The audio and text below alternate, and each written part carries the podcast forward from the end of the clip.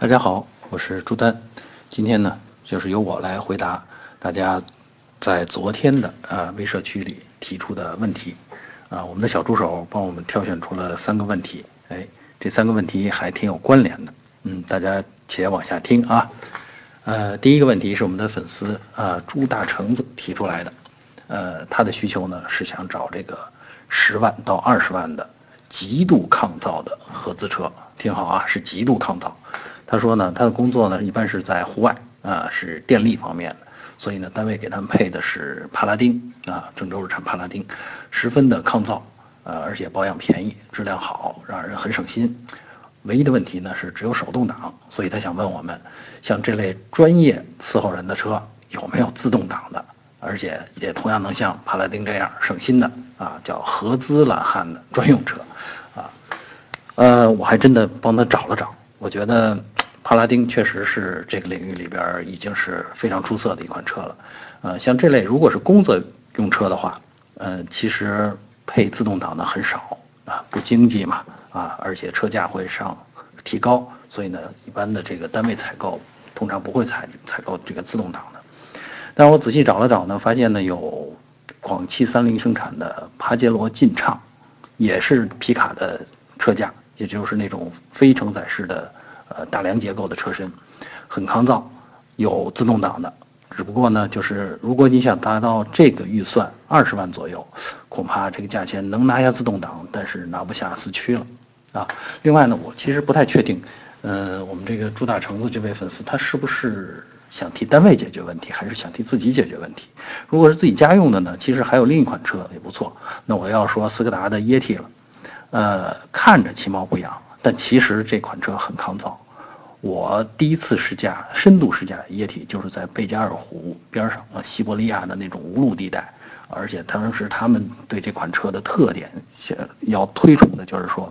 呃，非常抗造。我们当时开了有十几辆车，在那儿连续造了三天，也没有人哪个车出现任何问题。所以我觉得液体这款车，如果就是家用的话，确实足够抗造。不知道我们这位朱大橙子你满意不满意？呃，第二个问题呢是我们的粉丝王大官人提出来的啊，这个名字好啊，王大官人，王大官人好。呃，他的问题是呢，呃，十万到十五万左右，呃，操控性好的车。他说呢，他比较喜欢手动挡，呃，尽管对车不怎么懂啊，属于那种蒙着头开的人，还很谦虚啊，啊，但是呢，他开车比较快。在城里呢，通常也能开到六七十的时速，啊，而且特别喜欢降档超车，嗯，那这个应该是比较专业的这个开法了，呃，他的需求呢是说，呃，只要是操控好，啥车都能接受，也不在乎品牌，国呃国产或者合资都行，啊，没有什么这种呃民族情节啊，呃，所以呢，想让我们帮忙建议一下选哪一款，呃，其实啊，我觉得呃操控。绝对是车迷喜欢的一种感觉，而且呢，从操控的表现来讲，一定是车越小，操控的表现越好。当然啊，动力得够啊。所以呢，我帮呃，我帮着王大官人筛选了一下，呃，我觉得呃最好的应该是嘉年华啊，长安福特的嘉年华，呃，选手动挡，想动力充足一点呢，就是一点五啊。另外呢，它还有一款一点零 T，那么。你到底是喜欢扭矩的感觉，还是喜欢高转速的感觉？这个其实是个人风格问题。你最好两款车都试一下。呃，另外呢，如果你觉得，呃，嘉年华是不是太小？其实还有另一个选择，那就是稍微的这种俗一点了啊，就是高尔夫 1.4T 手动。那从空间啊，从这个便利性啊，啊，还有这个面子啊，那高尔夫摆在这儿，那绝对是一个很典型的、很合适的家用车。呃，1.4T 的这个发动机，如果配上手动挡，再加上会开车的人，它的表现，我认为它的表现绝对要比 DSG 要比它的双离合的自动箱的表现要好。所以呢，我推荐这两款车是操控好的，十万到十五万的啊，适合这种车迷的车。嗯，再来看我们的第三位粉丝老兵提出的问题，嗯，他是想入手底盘高的。二十万以内的轿车，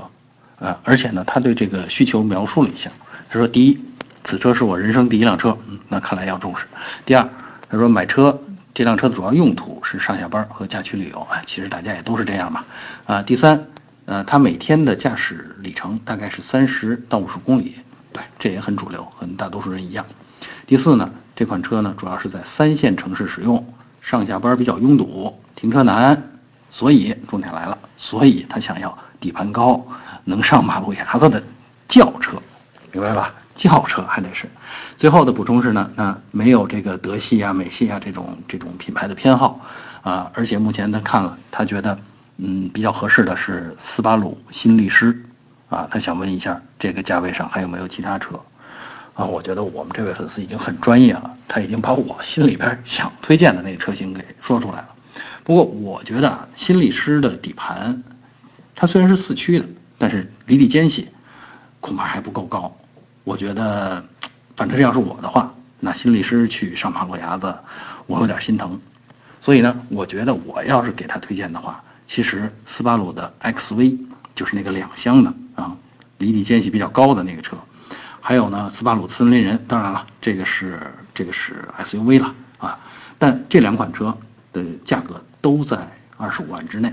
而且呢，满足它是以上的一二三四五个需求是毫无问题的。所以，其实我的推荐的话，考虑到它上下班比较拥堵、停车难，我重点推荐斯巴鲁的 XV，车身短、底盘高、四驱，上下马路牙子毫无问题。嗯，好，这就是我们今天的内容，谢谢大家。欢迎大家继续在我们的微社区里提出各种问题。